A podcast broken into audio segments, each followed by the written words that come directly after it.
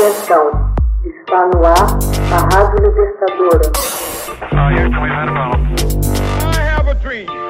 Assim sendo, declaro vaga a presidência da República. Começa agora o Hoje na História de Ópera Mundi. Hoje na História, 13 de fevereiro de 1879, a França adota a Marselhesa como hino nacional. A Câmara dos Deputados adotou a Marselhesa como hino nacional francês em 13 de fevereiro de 1879. Composto para o exército do Reno, fronteira com a Alemanha, em 1792 pelo oficial Roger de Lille, a melodia já havia se tornado o canto nacional em 1795, mas o texto jamais havia sido oficializado. Em 24 de abril de 1792, em Estrasburgo, no Salão Nobre do prefeito, o Barão de Dietrich, a efervescência estava no auge. Cinco horas antes, a França havia declarado guerra à Áustria. O chefe da casa se dirigiu ao jovem Claude Joseph Rouget de Lille, oficial de sua província e violoncelista nas horas vagas, e disse: Senhor de Lille,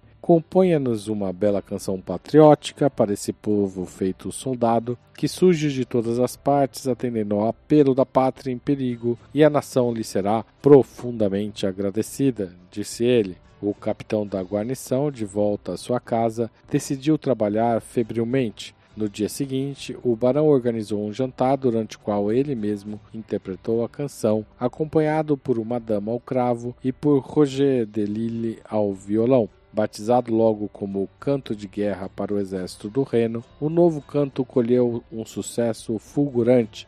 Viajantes divulgaram as palavras e a melodia por todo o país. Em Marsella, onde os voluntários do Exército Revolucionário se prepararam para seguir para Paris a fim de combater a invasão, foram distribuídos folhetos com o texto do canto patriótico. Os federados marceleses entonaram a melodia ao longo de toda a viagem e em coro quando entraram na capital em 30 de julho de 1792. Os parisienses, com toda a naturalidade, a batizaram de pronto como a Marselhesa. O canto é retomado pelos federados de Marsella quando participaram da insurreição das Tulherias em 10 de agosto de 1792. Antes, o general François Mireille, do exército de campanha do Egito, que tinha ido a Marsella com o objetivo de reunir voluntários de Montpellier e de Marsella, achou a canção excelente e fez divulgar as tropas sob o título Canto de Guerra dos Exércitos de Fronteira. Durante as revoluções de 1848, que romperam no conjunto do continente europeu,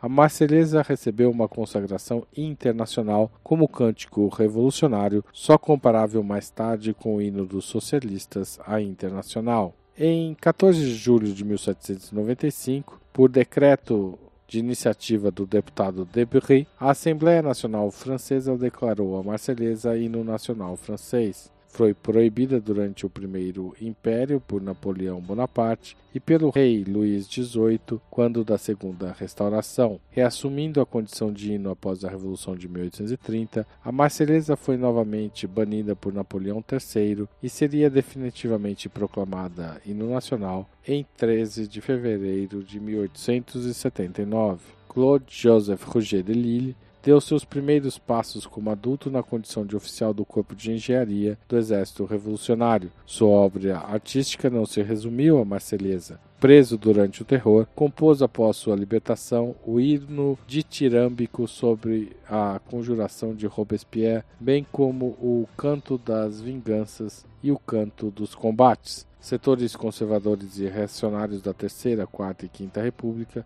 e até os dias de hoje tentaram alterar pelo menos o texto do hino, que consideram excessivamente revolucionário e sangrento. Em vão, a Marselhesa continua emocionando corações e mentes. Hoje na história, texto original de Max Altman, locução de Haroldo Cerávulo, gravação Michele Coelho, edição Laila Manoeli. Você já fez uma assinatura solidária de Opera Mundi? Com 70 centavos por dia, você ajuda a imprensa independente e combativa. Acesse www.operamundi.com.br/apoio.